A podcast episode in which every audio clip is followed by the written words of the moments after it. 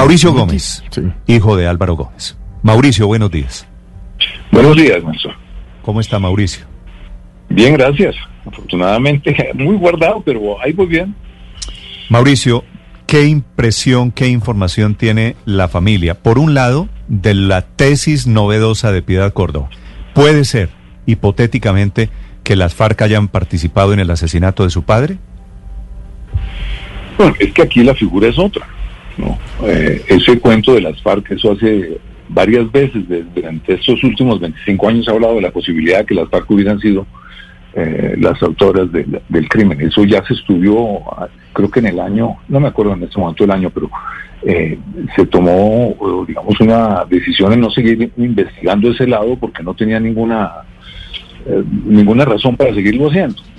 En todo caso, esto lo que se está haciendo aquí es una figura para lavarle a Samper la culpa en el asesinato de mi padre. Esto lo que pasó fue que el señor Samper, que sigue diciendo mentiras, ¿no? Eso lo sabemos eh, pues desde, desde el día que dijo que, el dinero de la campaña había entrado a sus espaldas, ese día sabíamos que ya había dicho mentiras. Y ahora le hago este paréntesis porque porque el señor Samper fue a la Comisión de la Verdad, que es ahorita es, es lo que donde Piedad Córdoba va a ir a hablar, fue a contarles la mentira que contó por televisión diciendo que había sido sus espaldas y lo volvió a repetir 25 años después.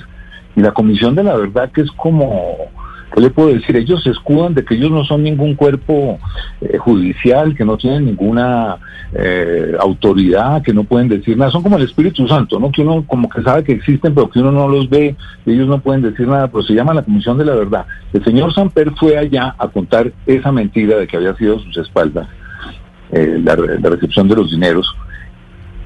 Y la Comisión de la Verdad, nosotros llevamos, la familia le llevó al, padre de Ru el libro que escribió el tesorero de la campaña de Samper, en donde cuenta que Samper lo mandó a buscar a los Rodríguez Orejuela en Cali. Eso es, eso es dicho por el tesorero de la campaña de Samper. Luego, la versión de que él no sabía es la versión más chimba, y esa versión se la, se la contó la Comisión de la Verdad, y la Comisión de la Verdad no le dijo nada. Teniendo las pruebas de que no es verdad, el país entero sabe que eso no, fue verdad, él sabía, él buscó la financiación. ¿Y cómo es que la Comisión de la Verdad no ha dicho nada teniendo las pruebas de que les fue a contar una mentira? O sea, yo pienso que lo que tiene que hacer la Comisión de la Verdad es cambiarle el nombre. Hay que ponerle la Comisión de la Verdad y de las Mentiras. Si ellos no pueden decir nada, si ellos, cuando les meten una mentira, la Comisión de la Verdad no puede decir nada. Si le meten una mentira, una abierta mentira comprobada, pues bueno, en eso es que estamos. Ahora, la figura de piedad, pues es una, es una eh, muy, muy pensada para echarle la culpa del asesinato de mi padre al mono Jojoy, póngale, al mono Jojoy, y queda la cosa con, sí, mire, aquí tengo una, ella, ella que fue la, la secretaria eh, clandestina y pública de las FARC, que apareció en todos los, en, los computadores de Raúl Reyes, la famosa Teodora, y que se salvó de estar en la cárcel, debería estar en la cárcel, por haber estado jugando en los dos lados, en la subversión y en la legitimidad todo el tiempo. Eh, además negociando, negociando secuestrados, ¿no? Eh, ella fue la que la que dijo que, que no, a Ingrid Betancourt no la suelten todavía, que ella, ella es flaquita, pero ella aguanta. Bueno, e, ese es, ese es el, estado moral de esta señora. Entonces ahora con su íntimo amigo Ernesto Samper se les prendió el bombillo y dijeron salgamos de este problema del, bandido de Samper y, y, hagamos lo siguiente, digamos que lo mató un tipo de las FARC, un tipo que esté muerto. Y aquí fabricamos las cartas, lo que sea, que donde estén hablando del asesinato de Álvaro Gómez. Mauricio. Y, queda la cosa como cosa juzgada y le quitan la, competencia a la fiscalía. Su tesis están haciendo es una, una jugada de bandidos. Mauricio, la, la hipótesis de ustedes en este momento, después de los trinos de los mensajes de Piedad Córdoba, es que ella saca lo de las FARC fundamentalmente para defender a Ernesto Samper. ¿Por qué razón? Pues porque son íntimos de hace tiempo atrás. Ellos eh, son íntimos y además de todo ese, de toda esa comparsa pues de, de Unisur, de Unasur y, y, Maduro y todos los demás, es que son, son los mismos. Es que esta vieja trabajó para las FARC eh, clandestinamente, no, no lo sabíamos que era, que era una ficha tan importante, y al mismo tiempo era senadora, ¿no? Y muy respetada, y, y, haciendo, haciendo, traficando con los secuestrados. Bueno, ella es íntima de Ernesto Samper, es que ustedes eh, ya se les olvidó la amistad que ellos tienen. Son íntimos. ¿Por qué lo hacen? Pues porque son íntimos amigos. Mm, Mauricio. No hay, otra razón más válida que esa. ¿Por qué cree que eso ocurre en este momento? Porque pues, si el este caso contra Samper en la comisión de acusación finalmente pues no prosperó, eh, ¿y por qué, por qué, en este momento? en la pues, comisión de la verdad? Están, prosperando otras cosas. Por ejemplo, eh, los archivos del DAS que, que no, no habíamos tenido derecho a a verlos, ya se están viendo, ya, ya se pudieron abrir, se da cuenta de que hay un seguimiento a mi padre diario por parte del DAS, y están saliendo elementos que están poniendo contra la pared al señor Samper. Entonces la única manera de sacarlo de ese hueco es haciendo esta patraña legal con la, con la JEP.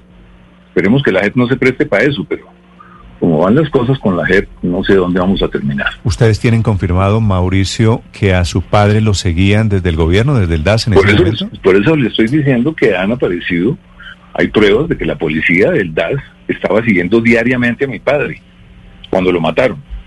¿Para qué lo estaban siguiendo? Mi padre no era un criminal, estaba dando clases en una universidad y era un político.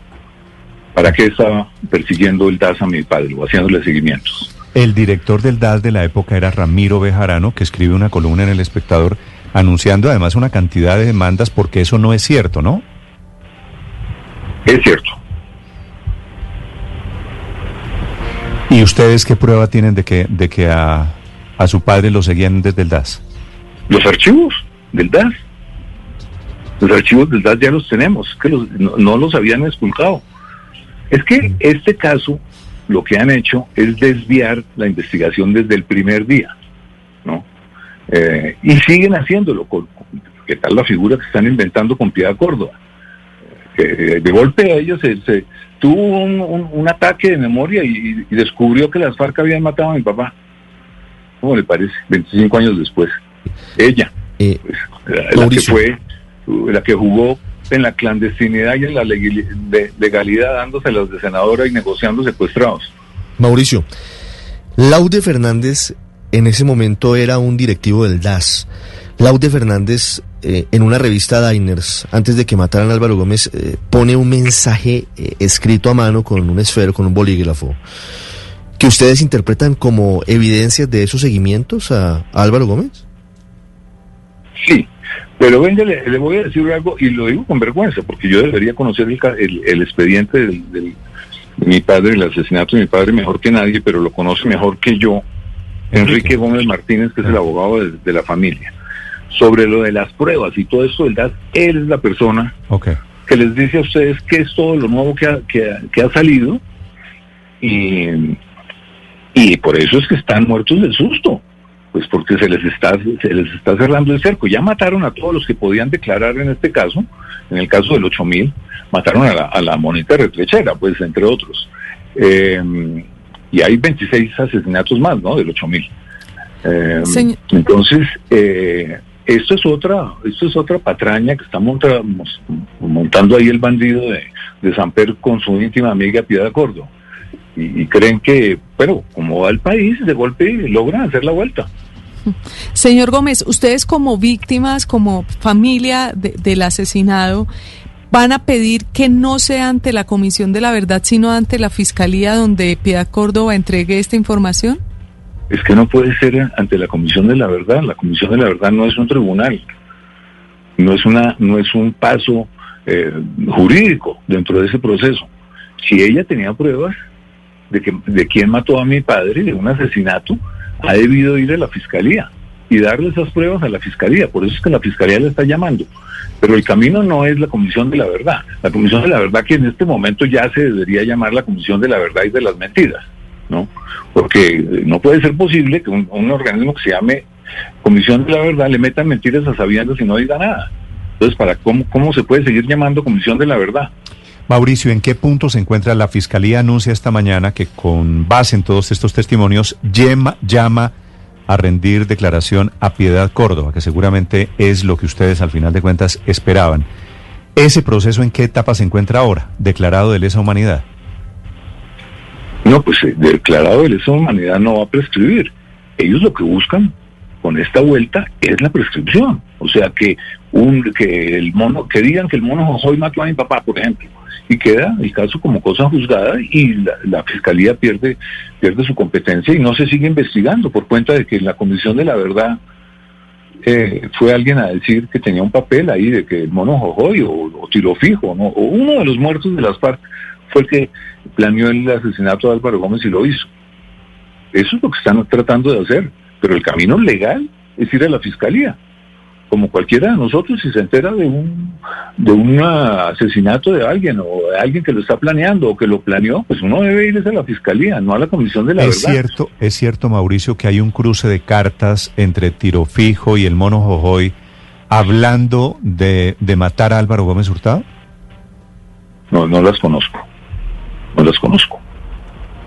No las conozco y cuando se habló de la posibilidad de que las FARC fueran hace 14 años, yo no me acuerdo, o 13, no me acuerdo.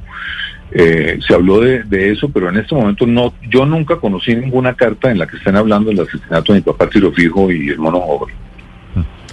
Sí, obviamente es que es que estamos hablando y, comienzan los cuentos de dos muertos, ¿no? De Tiro Fijo y del mono Jojoy. Entonces, lo que puede, lo que puede pasar aquí es que terminan echándole la culpa como en tantos homicidios en Colombia, echándole la culpa al muerto, que suele ser lo más fácil en nuestro país. Eso es lo que están buscando. Es que eso es lo que están buscando. Para lavar a Samper y a Serpa. Eso es lo que están buscando. Imagínese a estas alturas. Bueno, está viva la esposa de Tiro Fijo. Sí. Que se llama Sandra, Ramírez, que es congresista. Es la vicepresidenta del Congreso de la República hoy. Es así, perdóneme, pero ella es más falsa que un billete de tres pesos. Entonces, ¿cómo le, ¿cómo le va a creer uno a esa vieja que no ha hecho sino mentiras? Que además se acaba de negar que, las FARC no reclutan menores. Que yo les puedo suministrar cuatro horas de video con menores en las FARC. Y, yo que nunca estuve en los campamentos de las FARC, tengo esa evidencia y ellos, ellos negando la vaina. Eh, eh, ¿Le vamos a creer a la señora Tirofigo lo que diga? Ya la deben estar cuadrando para la vuelta. Es Mauricio Gómez, un muy querido colega, hijo de Álvaro Gómez Hurtado, hablando sobre la versión que entrega Piedad Córdoba, o que sugiere, porque Piedad Córdoba dice que le pregunten, Juan Manuel Santos y Timochenko, que pregunten qué tuvieron que ver las FARC sobre el asesinato de Álvaro Gómez Hurtado. Mauricio, un abrazo, gracias por acompañar. Muchas gracias, Chao.